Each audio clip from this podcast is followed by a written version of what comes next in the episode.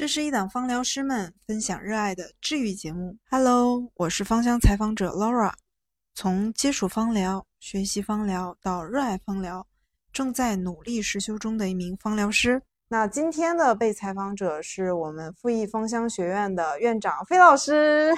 Hello，你好。费老师可以介自我介绍一下吗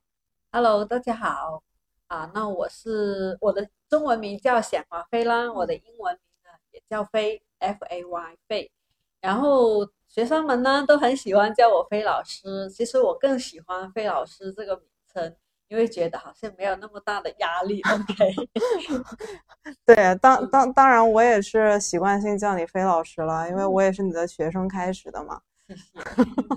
那除了我们飞老师平时不想加校长的这个压力之外，你可以讲一讲你是怎么入这个芳疗行业的吗？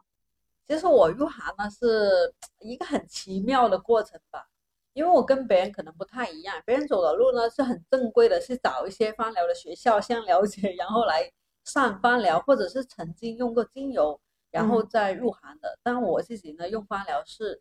我本来的没有进芳疗之前吧，应该说我是做那个，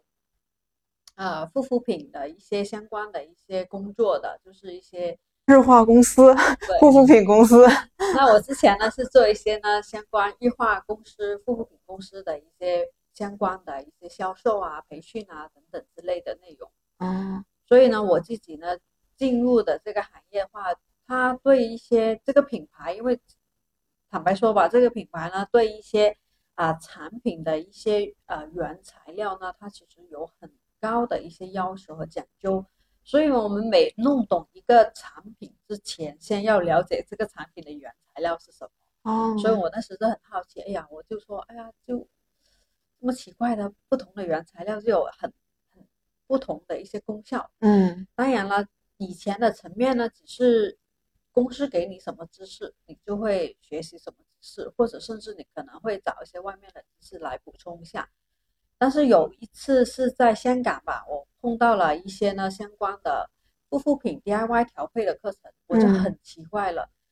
因为在我过往的记忆力里，我就觉得芳疗应该是不护肤品的调配吧，应该是在这个公司里、公司、工厂或者无菌生产的过程中制作出来的。嗯，我会说怎么那么奇怪，护肤品会可以自己 DIY，可以手做嗯，然后我就很好奇。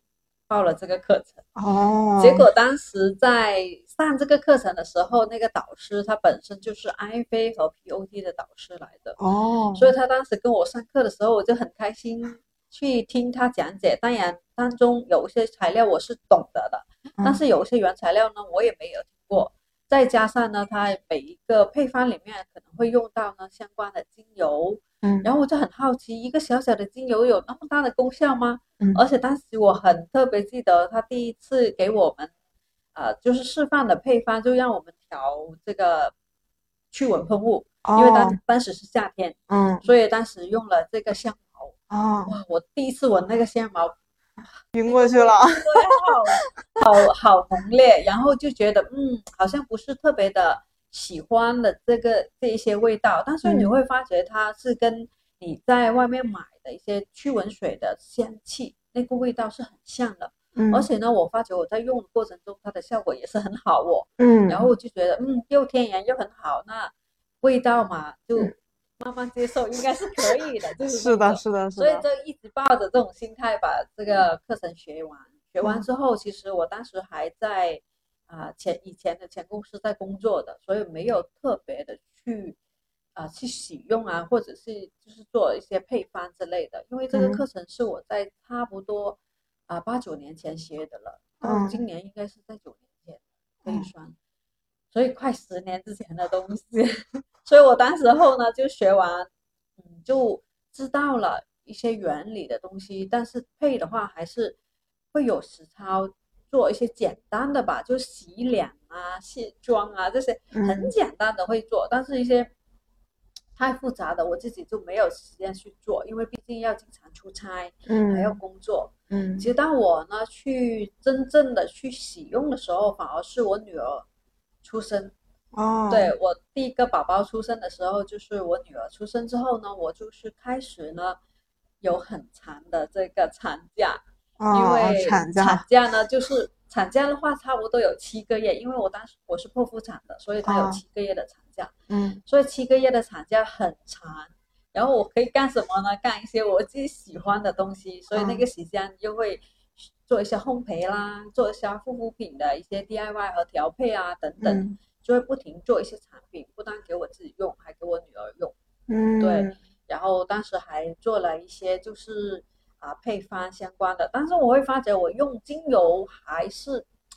用的不太好，嗯，因为毕竟没有系统的学过，所以当时候对精油也是一知半解的，嗯。只知道一些两不可以用的精油就很安全的、很安心的使用了。但是嗯。我会发觉，咦，原来精油有好多哦，那其他的我没学过，我怎么办呢？翻书咯，就就哦跟大家一样，就很喜欢买一些芳疗的书来看啊、嗯，然后看完之后我就觉得，嗯，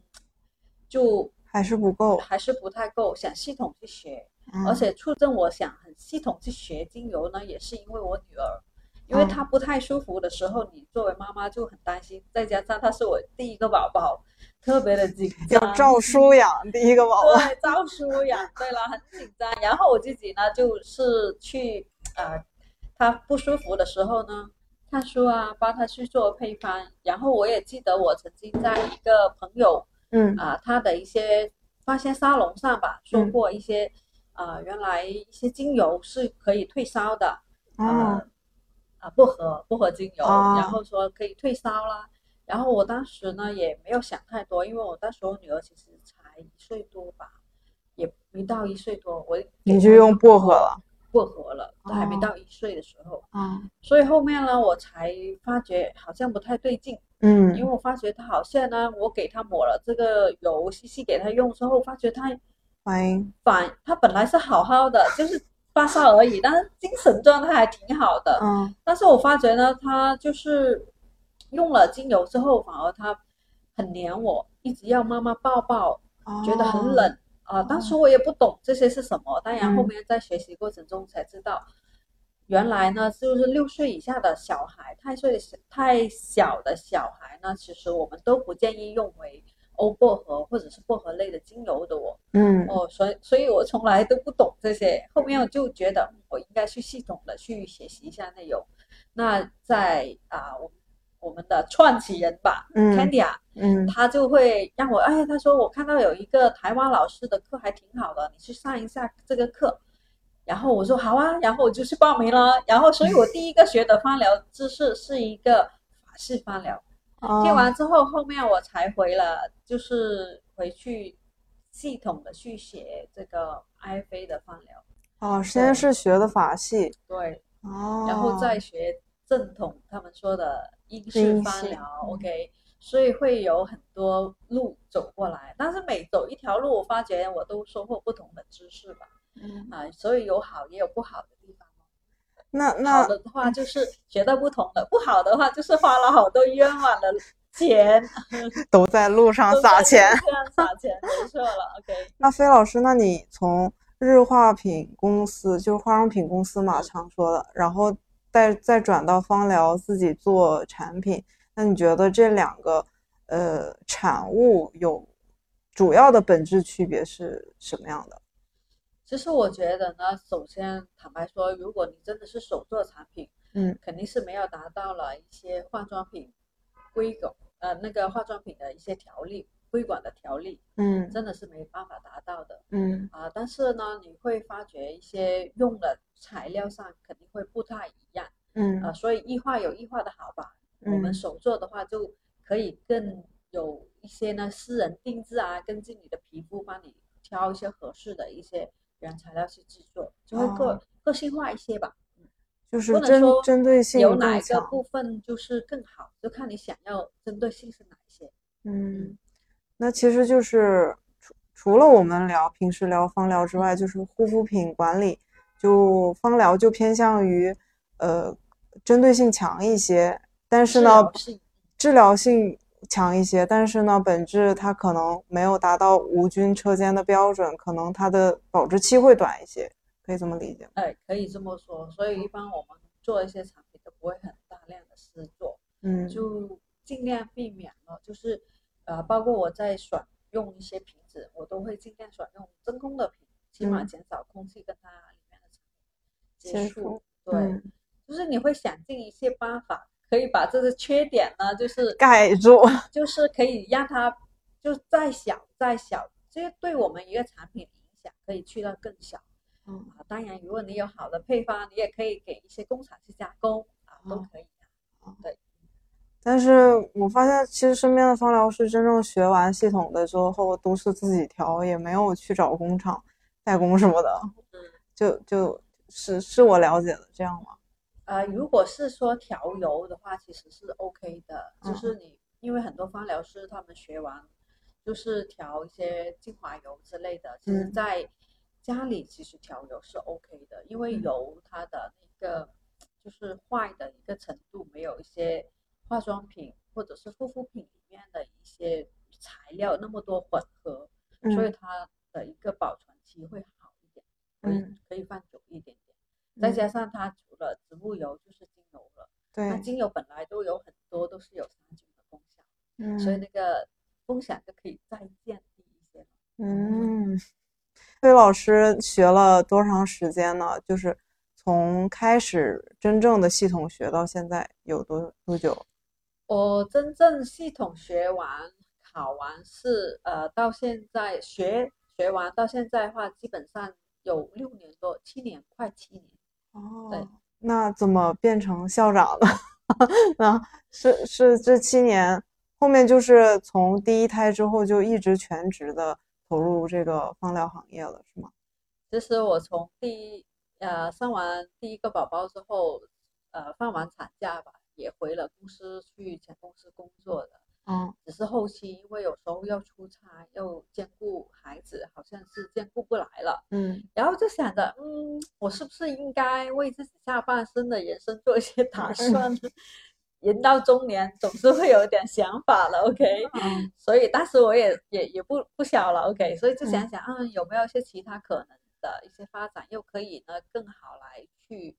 啊、照顾到家庭，所以后嗯面我就是啊、辞职了，没有再嗯做。然后刚好我们的创始人 Candy 啊，嗯他就说，哎呀，我们要可以呢，就是呃考虑学校的事情。然后嗯后面我们在二零幺七年的时候，其实就筹备了学校。所哦以在二零幺八年的年头，我们第一家学校呢，就是在啊、那个南山落嗯成。真的是一七年到现在专注教育行业还是很不容易的。对你来说，教芳疗跟自己做芳疗的区别是什么？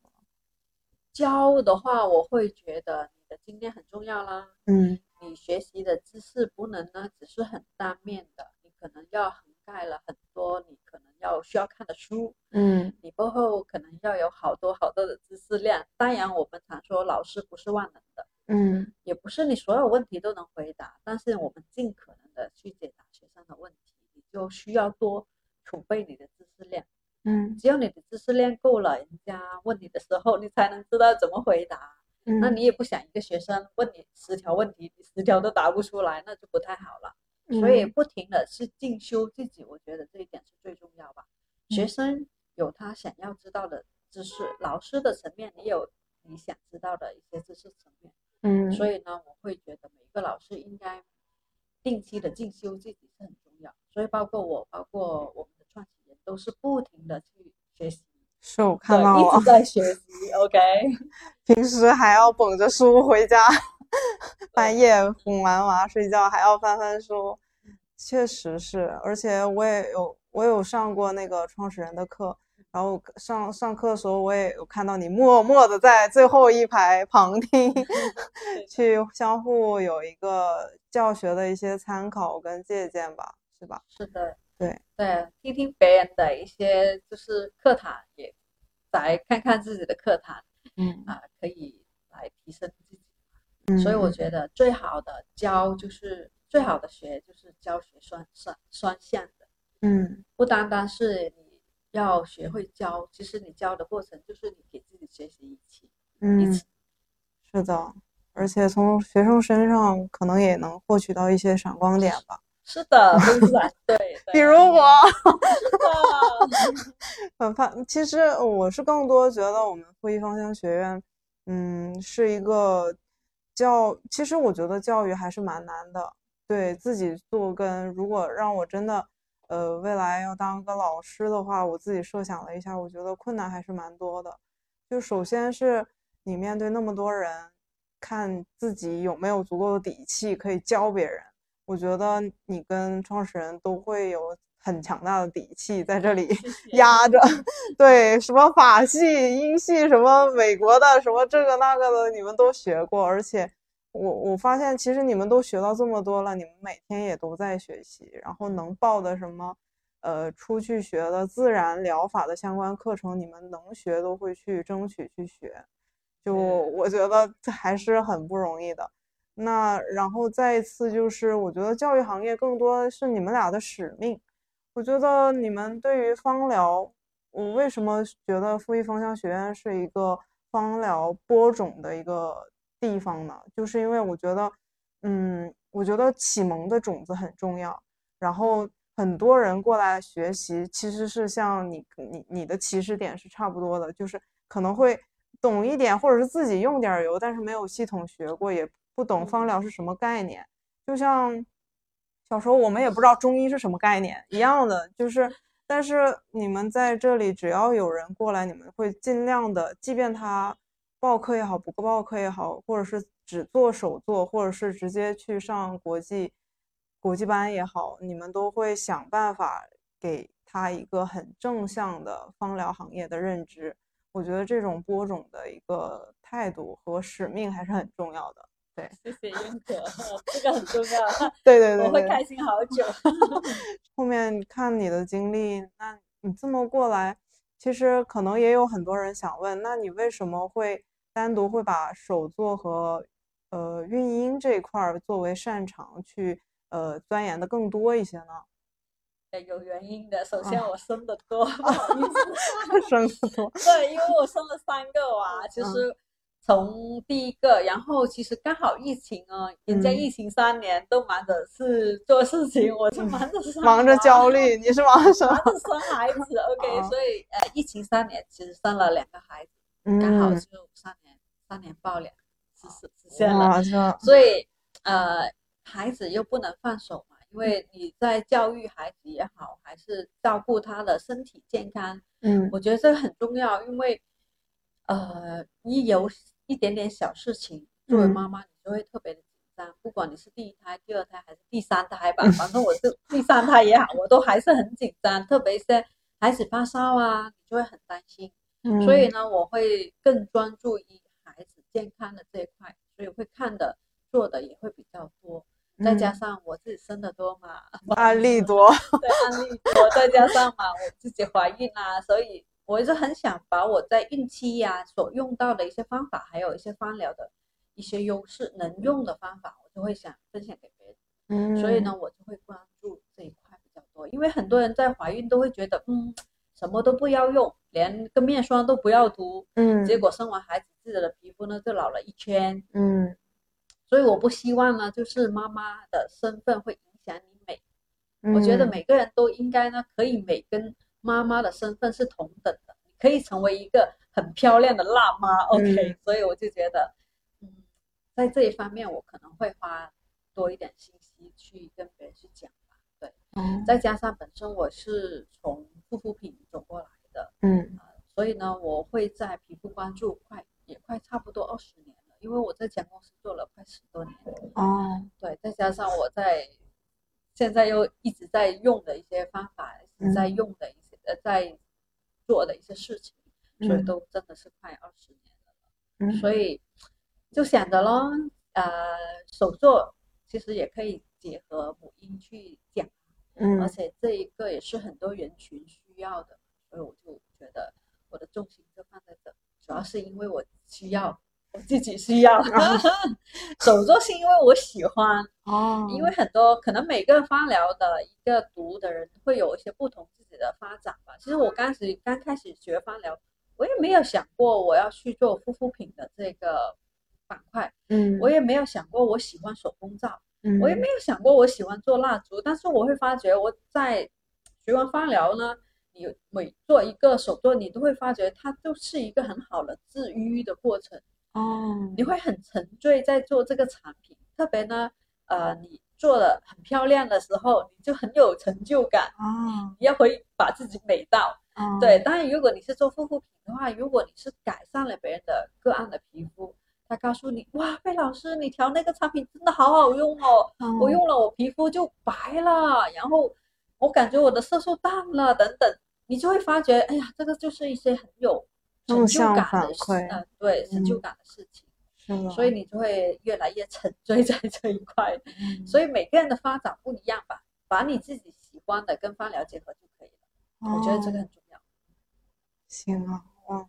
天呐，我感觉我的学习路还长。但其其实其实我找出自己的兴趣点。对，其实我刚开始接触，直接报的国际班嘛，然后学的过程中，我还在想，都报国际班了，谁会去学手作呀？但后面看你开，就是我们不是也，我不是也上了嘛，然后我发现，哇，真的好好用啊，真的感觉像一加一大于二的感觉。对，虽然我蜡烛没做，就是做的是那个就是调香和那个护肤品嘛，但是我真的家里的，呃，就是所有东西都换了，包括我爸妈、孩子的，就是还是很受益的。除了油之外，因为有些人还是像我爸，我天天要盯着他说你要用油，你要用油，用可他就说白天太油了，然后到晚上就总是给我早结合说忘了，然后我就后面。就是学完那个护肤品之后，我就马上给他调了一个乳，嗯然后他就，哎呀，这个挺好用，然后就